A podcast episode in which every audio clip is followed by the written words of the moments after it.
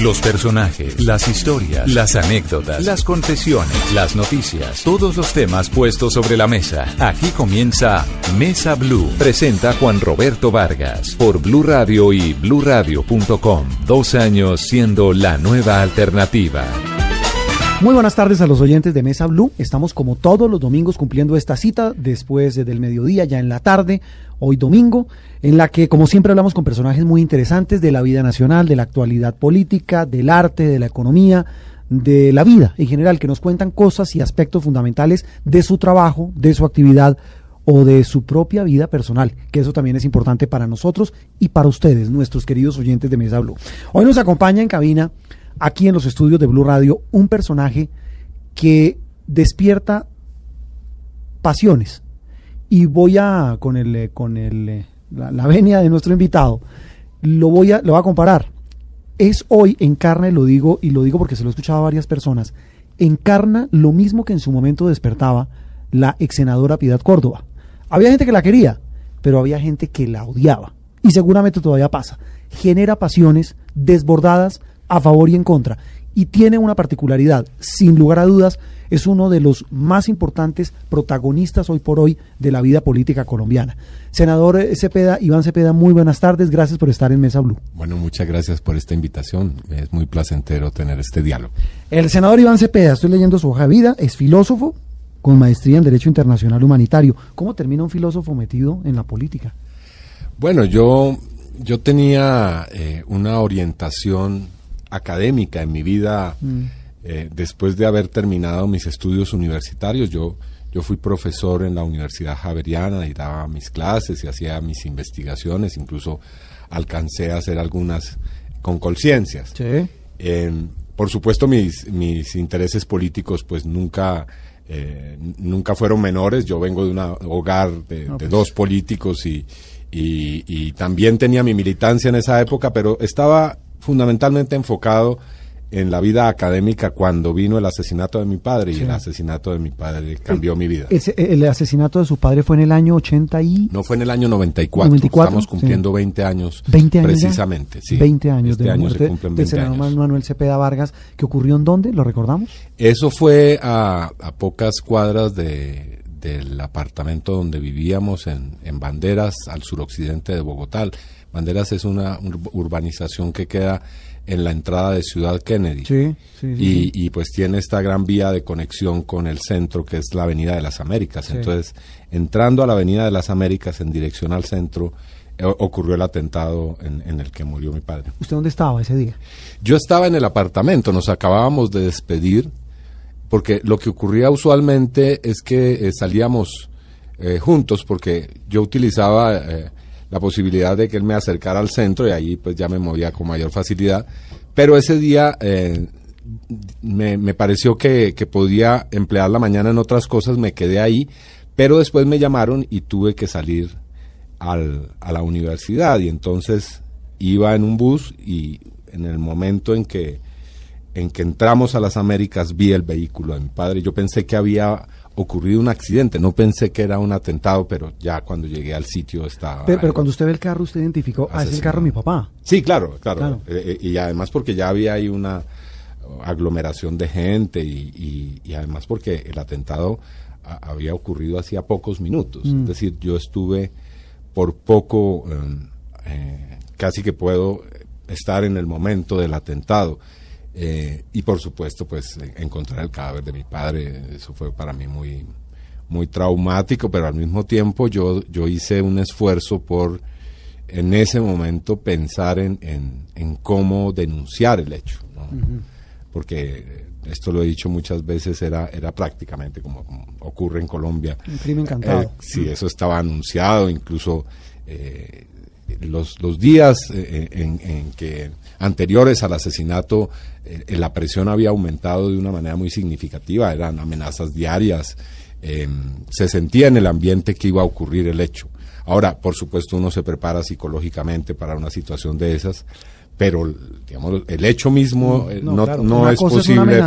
y otra cosa es que se eh, cumpla. Imaginarlo y, vivirlo. Y, por supuesto, eso ese fue un hecho que, repito, cambió mi, mi vida y, y la reorientó respondiendo a la primera pregunta. me voy a meter en política. Primero, hacia los derechos humanos, yo, yo tenía una, una cercanía a, ese mundo y a esa actividad, pero con la vivencia ya del asesinato de mi padre, decidí que esa era una orientación necesaria y, comencé a hacer muchas cosas que terminaron eh, enrutándome hacia lo que hago hoy. Mm.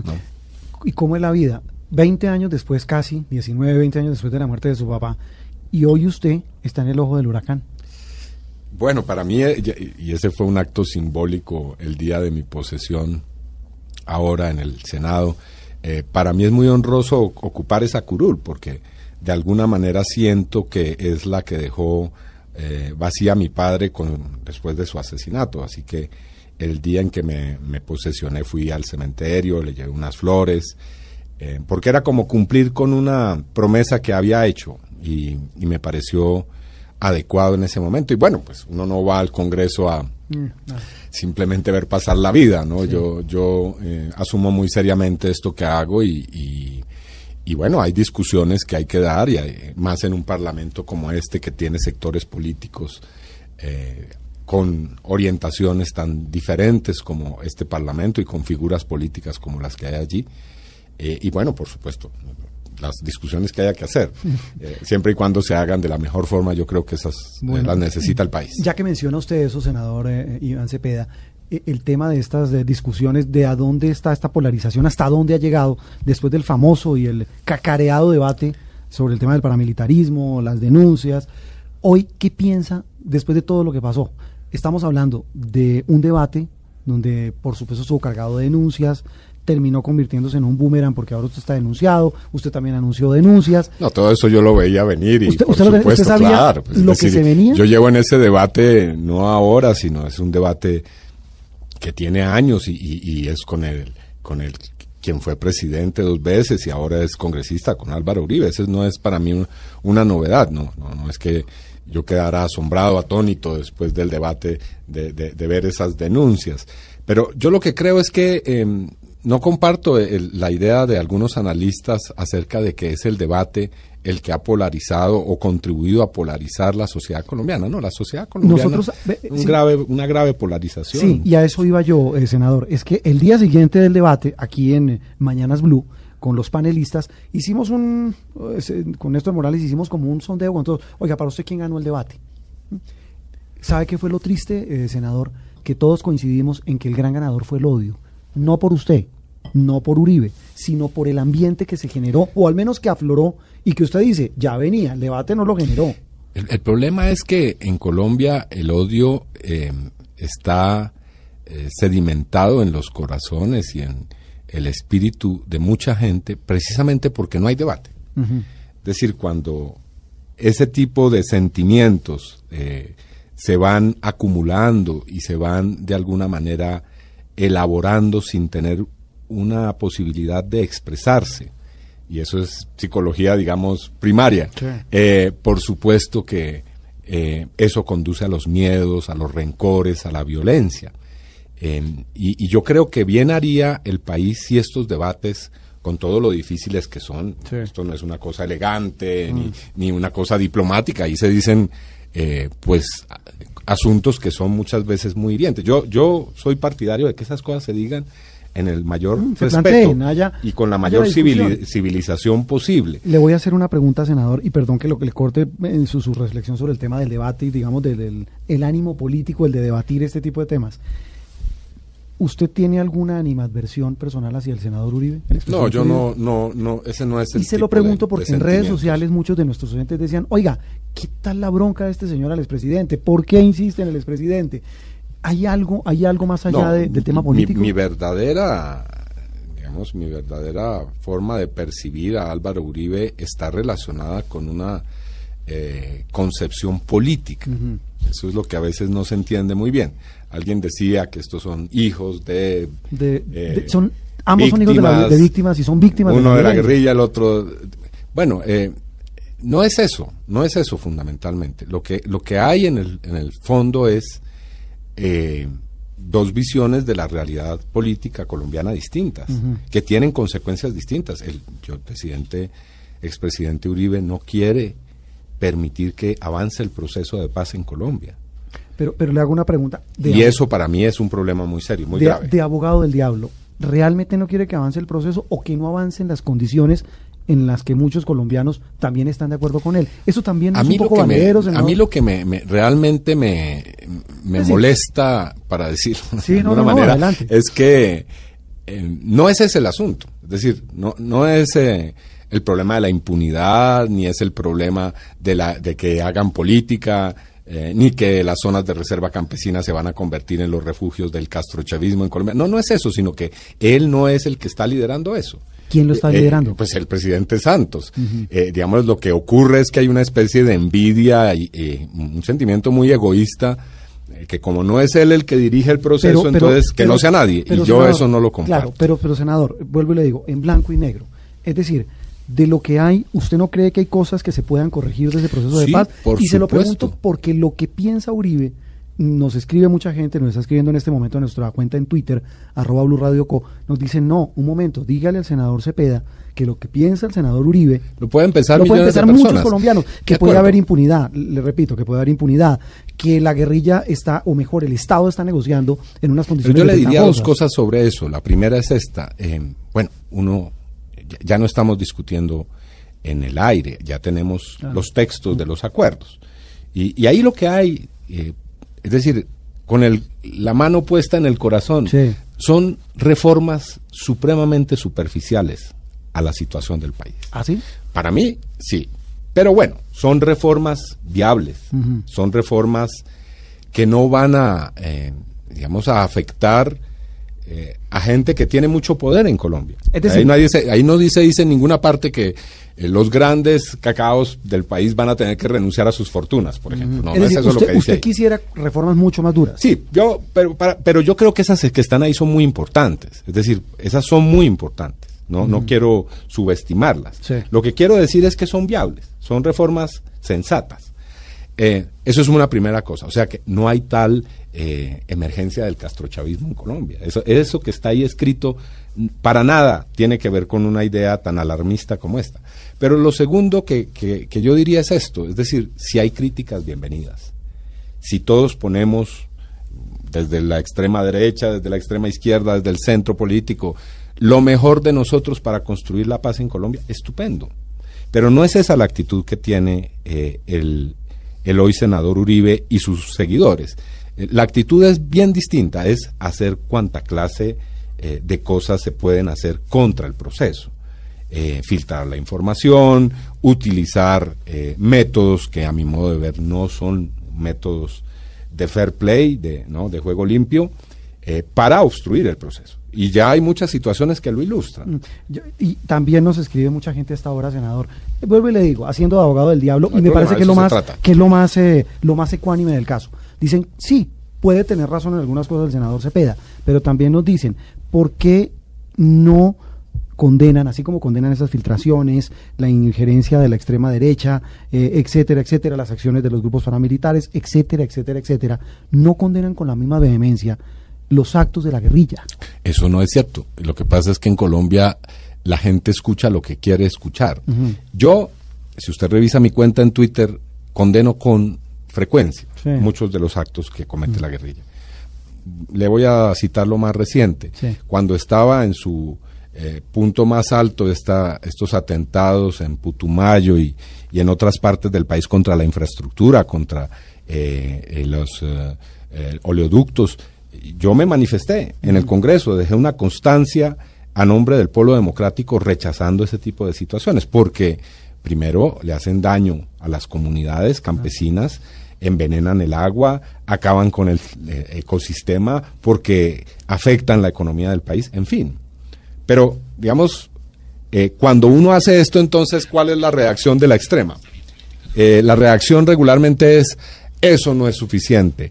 O eso es simplemente una actitud hipócrita, porque en realidad son amigos de las FARC. Así como dice, Entonces, palo porque bogas y palo porque no bogas. Exactamente, es muy difícil aquí eh, hacer que se entienda que nosotros lo que queremos es realmente que se acabe la guerra y que, bueno, en esas condiciones construyamos un país distinto. Bueno, vamos a ver eh, si es en democracia quién logra tener el gobierno y, y- y abrirle paso al modelo y al programa político que, quiera. Mm. Senador, eh, eh, estamos hablando hoy en Mesa Blue con el senador Iván Cepeda Castro, repetimos, un personaje que genera odios, simpatías, críticas, es decir, medias tintas no.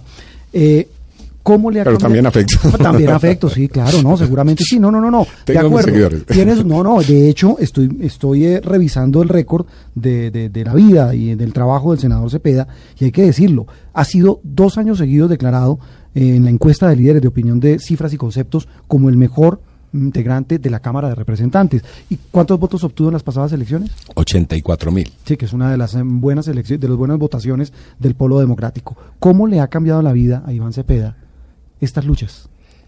Bueno, de, los últimos, manera radical. 10 años, 8 años. Yo creo que em, ha significado eh, entrar en unas dinámicas que para serle franco nunca imaginé. Yo quería eh, otro tipo de orientación en, mi vida personal y, profesional, pero bueno. ¿Usted quería dedicarse a la academia? Yo quería hacer algunas investigaciones y tal vez contribuir en la docencia. Eh, pero bueno, no, no estoy arrepentido de lo que hago. Me gusta, me apasiona, lo hago con mucha eh, seriedad, creo yo. Y, bueno, me, parece que es realmente una fortuna poder estar en un Congreso que tiene tareas tan serias que abordar, como las que tiene hoy. Bueno, ¿cómo es una jornada del senador Iván Cepeda?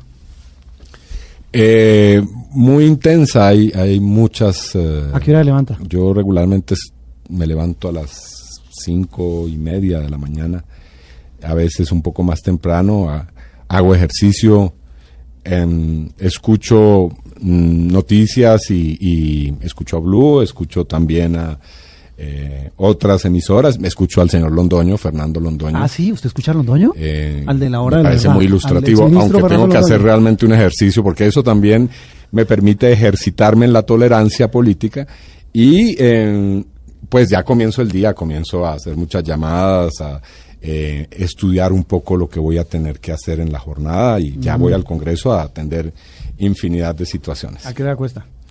Eh, tarde, regularmente 12, 1 de la mañana. ¿El fin de semana qué hace? hay que viajar, hay que estar en reuniones. Eh, muy excepcionalmente tengo una tarde por allí un domingo en el cual puedo realizar actividades personales y de, digamos, relajarme un poco. ¿Va a cine?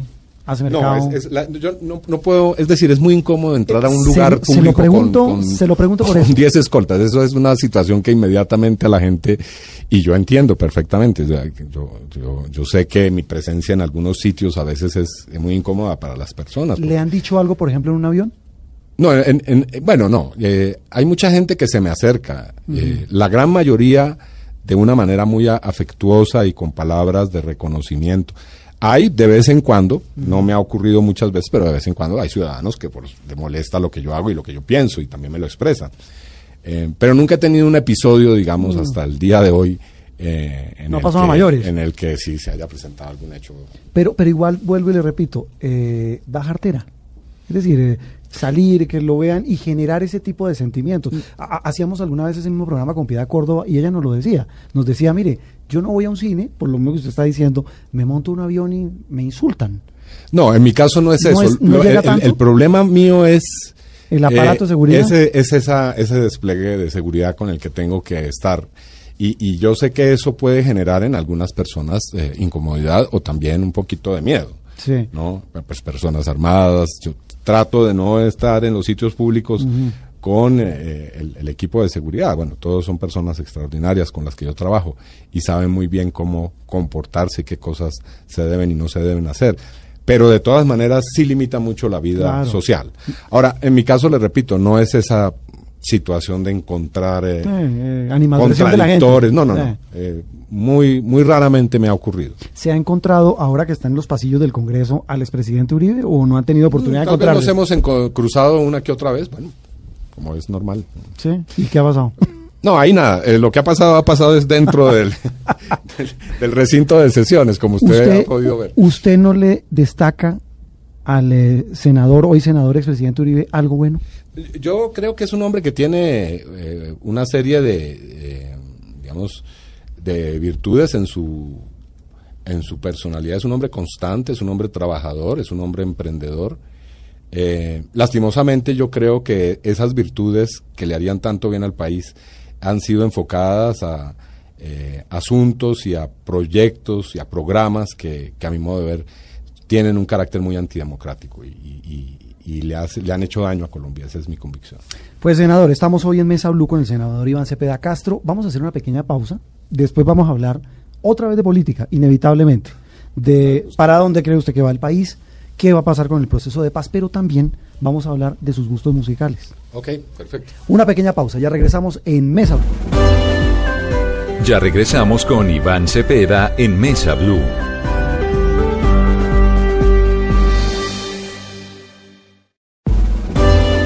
Continuamos con Iván Cepeda en Mesa Blue. Muy bien, continuamos en Mesa Blue. Hoy domingo, estamos como siempre cumpliendo esta cita con nuestros oyentes. Nos acompaña hoy el senador Iván Cepeda Castro, el polémico, el muy criticado, pero también muy alabado por otros sectores, senador del Polo Democrático, el protagonista del famoso debate de la parapolítica. ¿Está listo para el debate de la FARC política? Sí, yo estoy ¿Sí? eh, ansioso de que eso se, se haga eh, y, y, escuché hace unos días eh, pre con preocupación que había la posibilidad de que no se realizara. ¿Por qué? Escuché la noticia de que hay contradicciones en el seno del Centro Democrático sobre, uh -huh. esa, sobre esa discusión. Sí. ¿no? Eh, y bueno, yo lamentaría que, que, que se desista de, de, esa iniciativa porque me parece. O sea, usted quiere que haya debate. Por supuesto. Uh -huh. Yo, yo, yo creo que, al, como lo decía al comienzo de esta conversación, al país le hace bien debatir. A usted le y molesta. decirse las verdades y sí. reconocer eh, las que haya que reconocer, y pero y también denunciar las que haya que denunciar. Con el mayor respeto, senador, ¿a usted le molesta que le digan, como lo dicen en redes sociales, muchas veces el senador Iván Cepeda es guerrillero, es un guerrillero de las FARC. Yo, yo creo que cuando uno está en la vida pública y en la vida política debe aprender a tener mm, el cuero de rinoceronte. el realmente. cuero duro. Sí, porque esto no es para personas que sean muy sensibles. Aquí uh -huh. eh, realmente uno tiene que estar preparado eh, para tener mucha tranquilidad y mucha serenidad en el debate público. Y yo afortunadamente esa es una de mis cualidades. Muy difícilmente pierdo el control, se lo digo francamente, sí, porque mi vida ha sido construida mucho, ¿no? en, en, medio de esos rigores. Es decir, eh, la persecución que hubo siempre contra mi madre y mi padre, me han ido forjando, digamos, una cierta resistencia a ese tipo de cosas. Ahora, a mí me podrán llamar como quieran, el asunto es que lo demuestren y lo prueben. Eso le iba a decir ¿no? yo. ¿Usted qué tan cercano es a las FARC, senador? Mire, yo, eh, yo soy una persona que he tenido una actitud crítica hacia las FARC, pero que también eh, defiendo eh, el hecho de que las FARC existen en Colombia porque hay una situación de carácter objetivo y, que tiene un sustrato económico y social que ha hecho que la guerra se convierta en lo que ha sido en Colombia.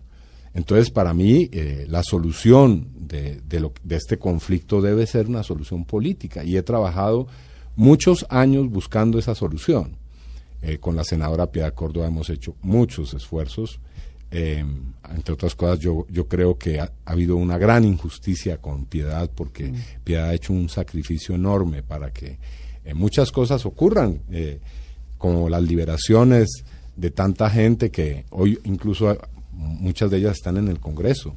Sí. Eh, y, y, la gente cree que es, ese tipo de gestiones han sido prácticamente como una especie de, de orden de la guerrilla a, a, colombianos y colombianas por la paz. No, eso han sido esfuerzos que han tenido eh, una, una, gran intensidad y que algún día se podrán entender. Por sí. ejemplo, eh, eh, para decirle simplemente un detalle, ir a la selva por una persona es arriesgar la vida como lo ha hecho Piedad tantas sí, veces. Sí. Y, y, las gestiones para eso han sido unas gestiones eh, en las cuales se ha invertido muchos esfuerzos. Entonces, eh, le respondo, ¿no? Yo no soy ni, ni militante, ni aliado, eh, soy una persona que busca la paz, soy una persona de izquierda también, y bueno, el día en que la guerrilla deje las armas y en Colombia aparezca un nuevo contexto, pues habrá una posibilidad de un diálogo diferente, incluso pues con ellos también. ¿Y qué tanto contacto ha tenido en su vida política con los jefes de la guerrilla?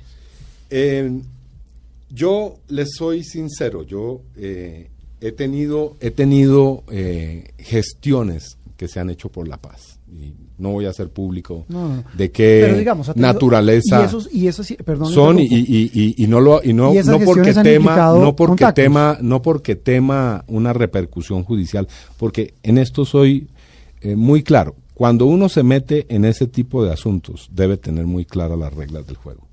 Y lo que sí le puedo decir es que yo nunca he adelantado ninguna gestión sin el conocimiento y el acuerdo del gobierno sea de este o de, otro- bueno, de otros gobiernos. Es decir, si le interpreto, cuando usted ha tenido gestiones, contactos con jefes de la guerrilla, ha sido con la anuencia del gobierno. bueno no le voy a decir que he estado eh, eh, o algún en- tipo de, de- simplemente lo que le digo es los eh, las acciones eh, que yo he adelantado eh, por la paz del país se han hecho con pleno conocimiento y aprobación eh, de quienes son los responsables de dar esas autorizaciones. Ahora, han sido precisamente para la búsqueda de la paz del país. ¿Ellos lo han buscado alguna vez? ¿Los jefes de las FARC? No, yo, digamos, precisamente por la naturaleza de ese tipo de asuntos, prefiero no, no hacer de eso ni comentarios, ni, ni hacer de eso tampoco exhibición, ni vanagloriar, no, no. Esos son asuntos que se tratan con mucha seriedad y sobre los cuales eh, una de las condiciones que hay que asumir para ese tipo de asuntos es eh, tener muy claro que no son asuntos públicos ni son asuntos para para la hoja de vida ¿no? y, y- y estarse, eh, repito, vanagloriando de ese tipo de cosas. Todo lo que haya que hacer por la paz, eh, yo estoy disponible a hacerlo, porque creo que es lo más importante para este país.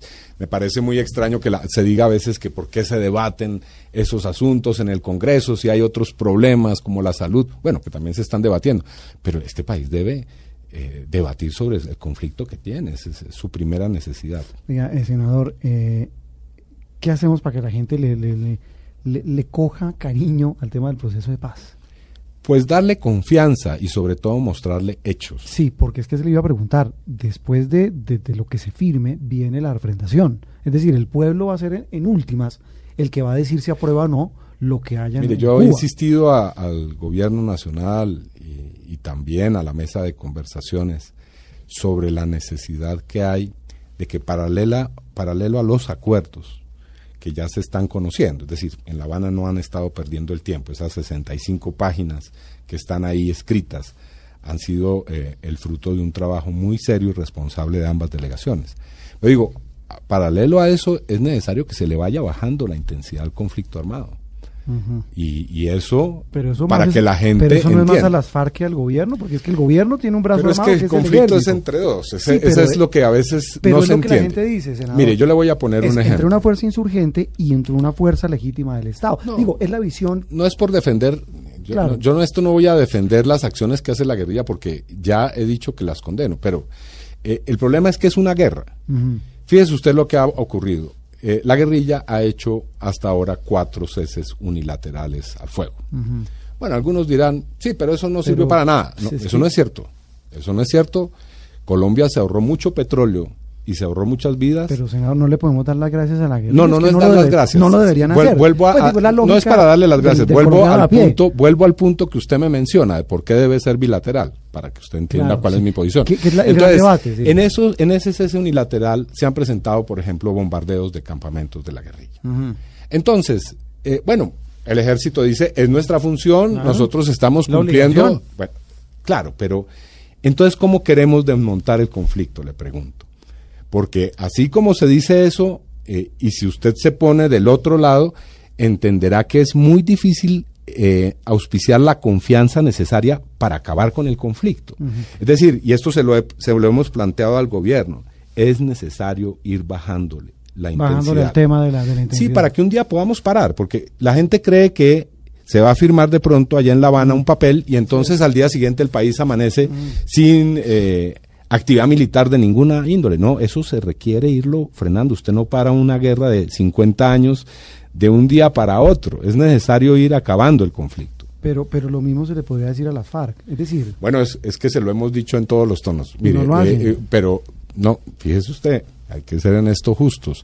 Colombianas y colombianos por la paz, ya que mencionábamos el caso de Piedad, insistió mucho en pedirle a la guerrilla que se acabara el secuestro. bueno, no digo que hoy en día no pueda producirse aquí y allá una situación de esas, pero si usted recuerda Sí, no, lo que era eso que hace unos años, 10 años era distinto. bueno, eso hay que reconocerlo, porque, digamos, si no reconocemos esos pasos que se dan, ¿cómo vamos a llegar a la paz? Eh, hay que reconocer que hay pequeños avances en esa materia que nos van a conducir, espero yo, a la paz. Estamos eh, con el senador Iván Cepeda aquí en Mesa Blue. Pues como ustedes lo escuchan eh, a esta hora de domingo, el senador habla de paz, de política, también lo he escuchado hablar de economía, de temas sociales, etcétera, etcétera. ¿Qué, qué tal es para el tema de la música? ¿Le queda tiempo o no? A mí me gusta mucho escuchar música y, y ¿Qué tiene en su playlist? Me gustaría poder dicen, ir a- dicen los muchachos de hoy. A mí me gusta, bueno, la salsa en todas sus Sí. expresiones, eh, Sí. la antigua, eh, la, la más contemporánea. Eh, eso sí me gusta que tenga un contenido social, no Así le simplemente gusta. la salsa romántica. Pero, arranquemos por otro tipo de música, porque nos pusimos a averiguar y a usted le gustan los Beatles. Sí, cómo no, me, me trae muchos a que recuerdos. se ponga los audífonos porque le vamos a poner una canción de los Beatles y me cuenta qué recuerdo le trae.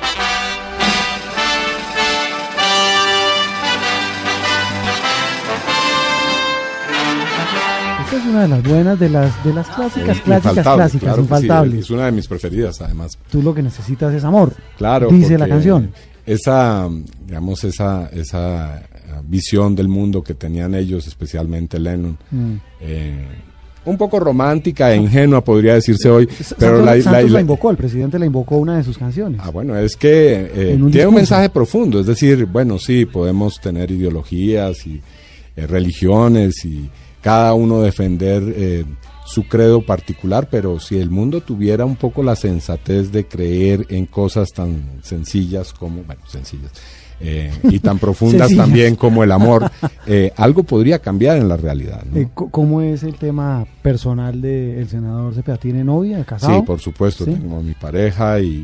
mm, ¿Y qué le dice ella de vamos- todos estos chicharrones en los que se mete usted? No, afortunadamente comparte mi, ¿Ah, sí? mi, mi- mi militancia política y mi visión de las cosas. Tenemos diferencias, por supuesto, pero eh, digamos tenemos esa base común. ¿Qué le dijo después del debate de la Me felicitó mucho ¿Ah, sí? y me dijo que era una, eh, pues había sido una actitud muy valiente y, y muy necesaria. Eh, bueno, eh, para el baile, ¿qué tal es? Yo creo que bailo bien. Bueno, Sí. Por supuesto uno no puede en eso ser objetivo, pero creo hacerlo bien.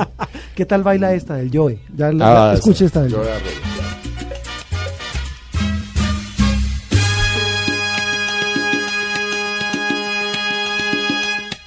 En los años 1600,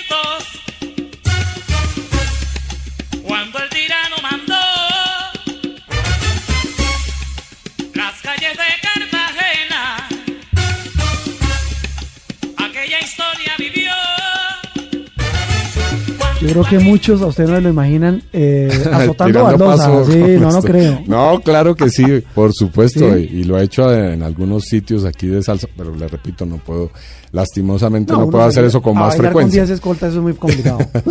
Sobre todo- el Joe, ¿por qué le gusta tanto el Joe, senador? Yo creo que es uno de los grandes artistas de nuestro país, no solamente porque eh, creó un estilo propio eh, por eh, el contenido de sus canciones, por eh, eh, el- la, capacidad de representar ese componente esencial de nuestra nacionalidad que viene de África. Bueno, en fin, eso es un gran hombre. Yo creo que es eh, uno de los de los eh, maestros de nuestra cultura, ¿no? de los que están ahí, digamos, junto a otras figuras como Gabriel García Márquez, etcétera, en otras disciplinas y en otras formas de, de recrear nuestra realidad. Creo que ahí hay un sitio especial para él. Bueno, del Joe voy a pasar a otro. Es que yo hice la investigación con los productores hizo de la Blue, tarea, hice sí, la sí, tarea. Estoy viendo una un poquito más moderna. Escuchemos a Calle 13 y me cuenta por qué le gusta Calle 13.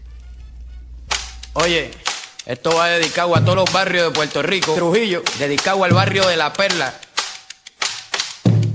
Ocho, dile a Johanna que me haga un arroz con habichuela bien duro. Hey, un saludito a Josian, lo cogemos bajando. ¿Y tú? ¿Qué estás mirando? Yo tengo actitud desde los cinco años. Mi maíz me la creó con tapaboca y regaño. Desde chiquito canito con Bueno, el pelo este es eh, residente y eh, ¿cómo se llama el otro? Visitante, Y sí. visitante, los de Calle 13. Sí, Esta es con. Rubén Blades. Sí, cómo no. Y eh, bueno, a mí me gusta toda la, la, la música y, y, y el rapeado de, de calle 13 porque Que es, es un muy rapeado rebelde. social, ¿no? Irreverente sí, sí, a sí, morir. eh, digamos, es totalmente irreverente. Le, le voy a preguntar algo y no se me vaya a ofender, pero eh, ¿no será casualidad que le gusta Calle 13 porque este señor se puso una vez una camiseta contra el expresidente Uribe? No es esa, digamos, la razón, pero me parece que lo que hace es reforzar eh, mi convicción de que es un gran artista. ¿Ah, sí? Y, y bueno, esta, esta composición que está Mm. tan cercana a la realidad que viven muchos jóvenes en nuestros en nuestras urbes y aquí en Bogotá y en Medellín, en los barrios marginales o como quiera llamárseles, comunas, donde eh, la gente Mm. La Perla es un barrio en tiene Rico, que pelear sí. la vida y ganársela con muchas dificultades, Mm, ¿no? eso es cierto. Entonces es una, una realidad muy bien retratada en esa canción. Bueno, y voy a cerrar este, este, este mosaico, este playlist del, del senador eh, Cepeda con una canción que es otro clásico.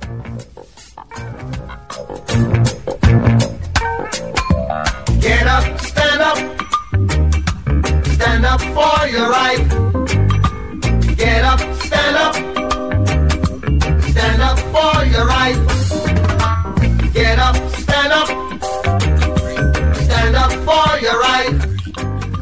Muy bien, este es Bob Marley, el Sí, infaltable. infaltable, sí, El infaltable. Y esta Y es también social, esta es Sí, esta es llamando a, Claro. a levantarse por los derechos. Yo creo que es una como una levántate. especie de himno de los derechos humanos. Es eh, eh, diciéndole a la gente, eh, no, llegó el momento, no de- te dejes más pisotear, levántate y, y- y asume el reto de luchar por tus derechos. Creo que es una, una canción muy, muy valiosa en términos de que Bob Marley fue un hombre que enseñó eh, con su música y su vida, eh, digamos, la cualidad de ser rebelde, en el mejor se- sen- sentido de la palabra, ¿no? Una rebeldía eh, de la no violencia, pero una rebeldía, es decir, y eso hay que decirle a, a la gente en este país también, no se dejen pisotear, levántense por sus derechos, porque la gente es, digamos, cuando se ha vivido en mucho la el- el, digamos, asumir que, el- que, que la gente no tiene derecho, no tiene la posibilidad de protestar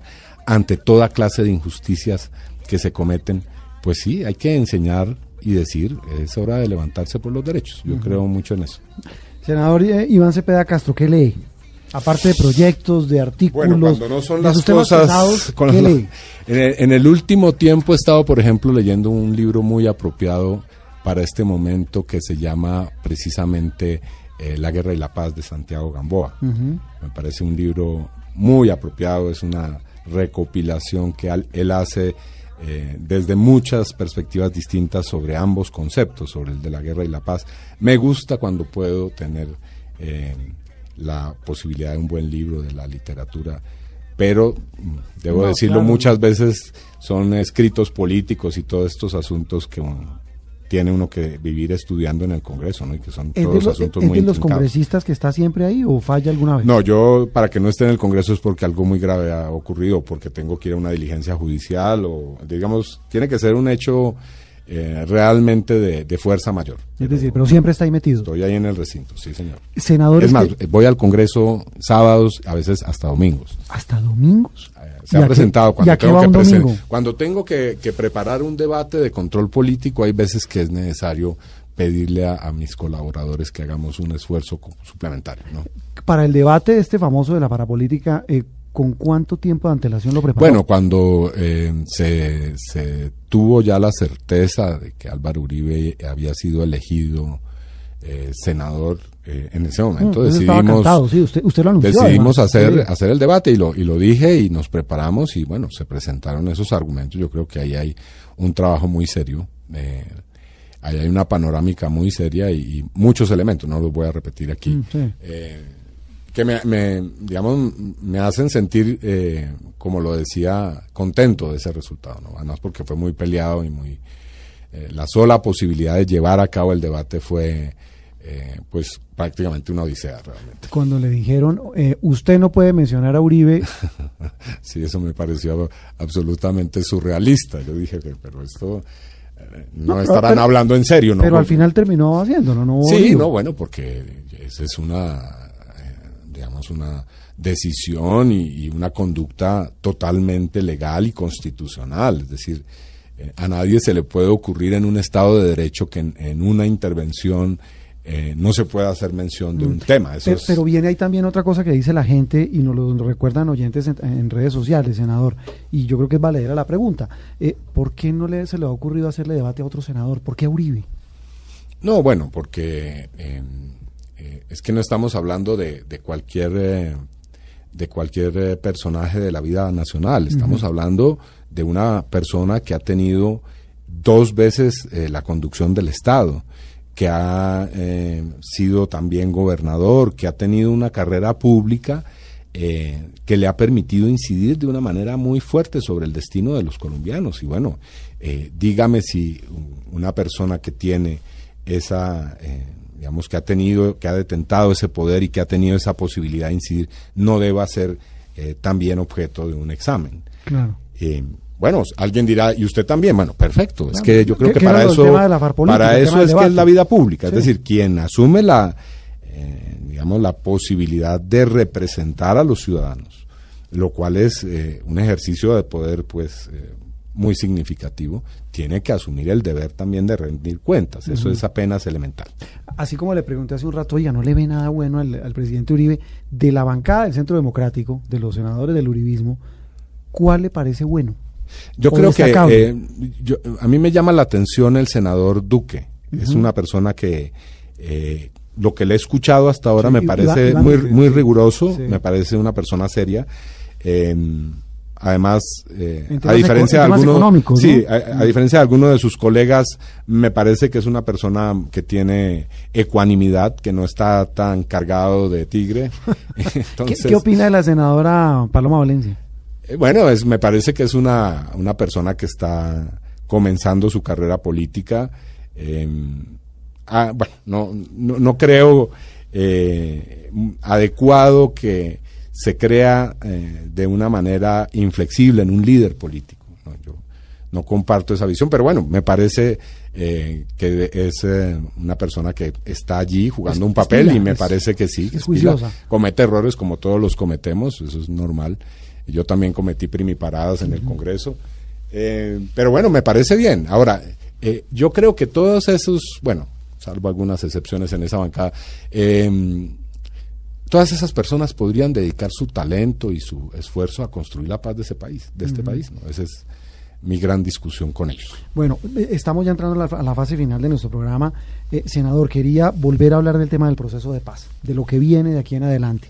¿Qué podemos esperar los colombianos? Se lo pregunto, vuelvo a lo mismo, es que nos siguen escribiendo la gente muy inquieta con el tema, le dan muy duro al tema de las FARC, dicen al país lo están engañando, ese proceso no lleva a ninguna parte. yo, yo creo que Como lo ve usted hoy que nos dice, sí, mire, se ha avanzado lo que hay, hay que estudiar, Hay que analizarlo. hay que estudiar esos acuerdos. Eh, yo creo que es una tarea de responsabilidad ciudadana leer eso, ese- esos papeles hay que leerlos, hay que estudiarlos y, y hay que sacar conclusiones. Como le decía, eh, yo creo que si esos acuerdos eh, se, se aplican, el país va a ser me- mejor, va a ser, va- usted- va a ser menos injusto. Para usted, de lo que vio desde los documentos que se revelaron, ¿qué es lo más importante? Si usted le preguntan, mire, hay dos, tres cosas que son No, claves. yo, quisiera ver el conjunto, Sí. porque estos tres son muy importantes. Por ejemplo, está algunas soluciones para ese problema histórico, endémico del país, que es eh, el mundo rural Sí, y su iniquidad. Es decir, Colombia tiene una situación monstruosa en términos de la diferencia entre el campo y la ciudad. No tenemos, no- lamentablemente no hemos tenido eh, un referente para comparar, pero, pero le digo que un país no haya hecho una reforma agraria, eh, que un país tenga tasas del 80% de pobreza en zonas rurales, eso es monstruoso, eso nos hace un país atrasado en términos del contexto internacional. Entonces, allí hay unas fórmulas. Yo creo que las zonas de reserva campesina, que no son una figura nueva, ya existen algunas zonas de reserva campesina y el país no se ha desmembrado, ¿no? Eh, la posibilidad de una verdadera eh, entrega de tierras. La, restitución no ha funcionado como quisiéramos. Hay que entregar tierras y hay forma de entregar esas tierras sin que se produzca, eh, ni siquiera sin que se altere lastimosamente eh, la estructura de la propiedad rural en Colombia. Y otras, ahí hay muchas fórmulas que creo yo están en el sentido de la construcción de una sociedad democrática y sin violencia. Entonces, ahí hay una gran oportunidad. Colombia, yo, yo llamo a las personas que tienen escepticismo, incredulidad, eh, a que piensen que nunca antes en la historia del país nos habíamos acercado tanto a la posibilidad de acabar con el conflicto armado y creo que eso es una oportunidad extraordinaria, preciosa, que no debemos desperdiciar bajo ningún, ningún postulado ni ninguna razón. ¿Usted piensa que los señores que están en las FARC, incluyendo los señores del secretariado, los negociadores, tienen que pagar algo? E- En eso se está, y yo creo que, y, y se lo voy a poner en términos mucho más amplios, todas las personas que sean responsables de hechos como los crímenes de lesa humanidad y los crímenes de guerra tienen que afrontar su responsabilidad. Y no solamente, y esto eh, me parece que por esto también fue importante el debate el 17, no solamente guerrilleros y militares, porque se quiere ahora eh, reducir el problema Claro. a quienes han estado librando eh, la- las hostilidades en el campo de batalla. No, eh, también los líderes políticos, también los líderes empresariales.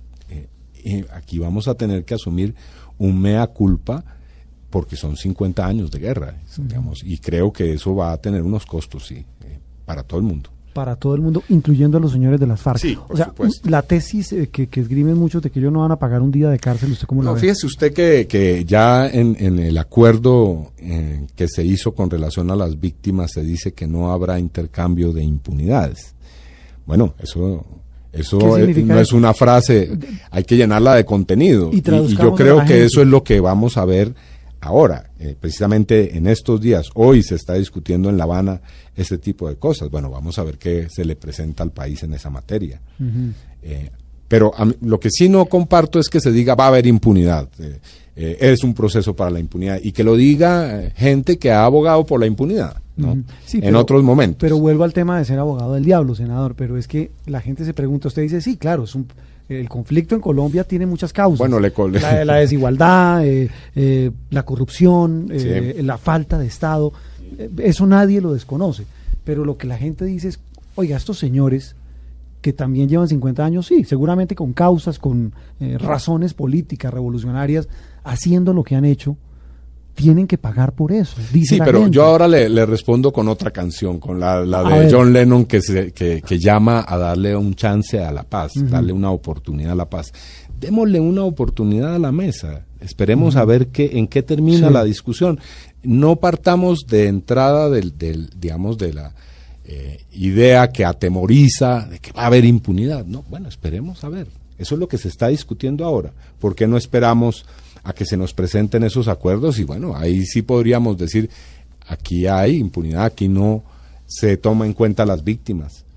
Bueno, vamos a ver, eso es lo que se está ahora discutiendo. Es más, están yendo las víctimas a La Habana eh, precisamente a discutir sobre esos temas. Sí, y sobre eso mismo, en esa misma onda, usted mencionó a los militares. Sí. Un tema complejo también, un tema difícil, pero uno cómo pone en el mismo rasero a militares. Mire, es que no, no, es que eh, en eso no, eso también le da no, no creo, no creo que se, disipela a más de uno. no creo que se esté enfocando correctamente el problema al decir que hay un mismo trato Claro. o poner en un mismo lugar a guerrilleros y militares. No, aquí la cosa es distinta.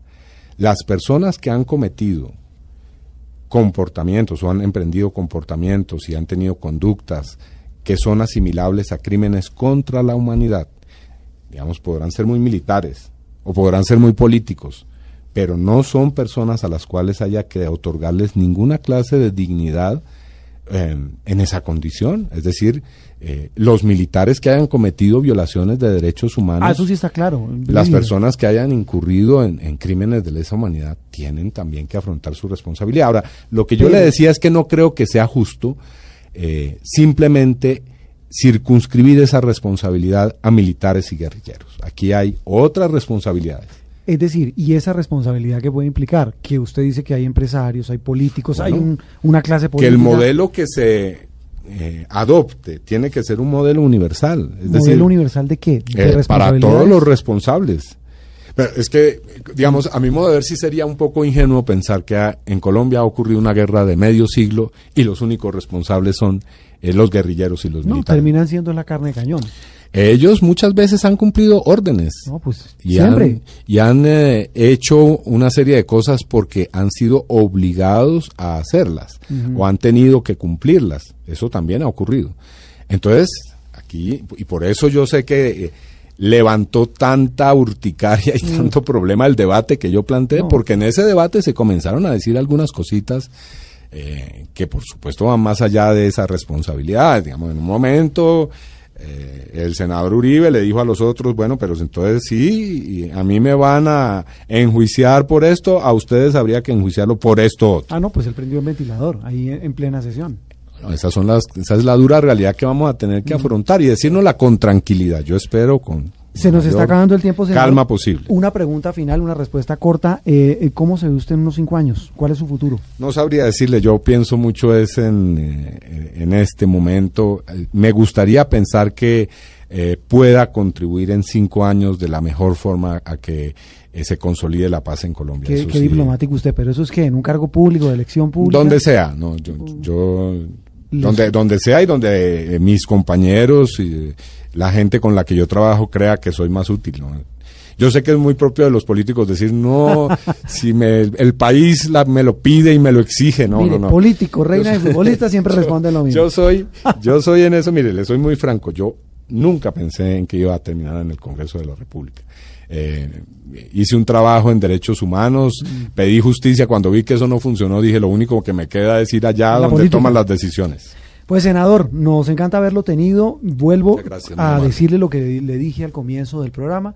Despierta muchas pasiones, tiene gente que lo apoya y gente además eh, en la calle y gente también líderes de opinión que lo consideran una persona muy valiosa. Muchas gracias. Tiene sus detractores, como todo en la vida. Senador, gracias por haber estado en Mesa Blue. Bueno, no, este programa ha sido muy agradable, muchas gracias por la invitación. Muy bien, el senador Iván Cepeda Castro. Otra faceta, hablamos de política, hablamos de la paz, pero también hablamos de la vida, hablamos de música y del futuro de este país, que tiene que ver mucho con lo que pase en La Habana. A ustedes muy amables, como siempre, como todos los domingos, los dejamos con la programación habitual de Blue Radio y los esperamos dentro de ocho 48 días, Dios mediante, con un nuevo personaje, aquí en Mesa Blue.